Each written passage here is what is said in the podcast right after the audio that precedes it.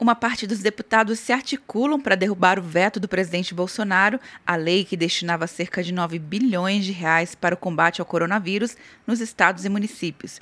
A lei foi resultado de uma medida provisória do governo federal que extinguiu o Fundo de Reserva Monetária do Banco Central e originalmente destinava o dinheiro para o pagamento da dívida pública. O relator deputado Luiz Miranda disse que foi tudo acordado com o governo e defendeu a derrubada do veto. Diga-se passagem, por unanimidade na Câmara, unanimidade no Senado, com anuência do Banco Central, porque nós não fizemos nada a uma mão, fizemos a várias mãos, inclusive em contato com o Ministério da Economia e com apoio do governo na Câmara dos Deputados e no Senado e votaram inclusive favorável ao parecer. Mas o vice-líder do governo, deputado Sanderson, disse que a Advocacia Geral da União orientou o veto, afirmando que não houve previsão de impacto orçamentário com a proposta e que a população não sofrerá prejuízos. Os recursos foram destinados para o Tesouro Nacional e o Tesouro Nacional já está destinando e enviando a estados e municípios importantes recursos e recursos bilionários, inclusive, para a utilização no enfrentamento do coronavírus. O Fundo da Reserva Monetária foi criado em 1966 para dar ao Banco Central uma fonte de recursos para intervir nos mercados de câmbio e de títulos.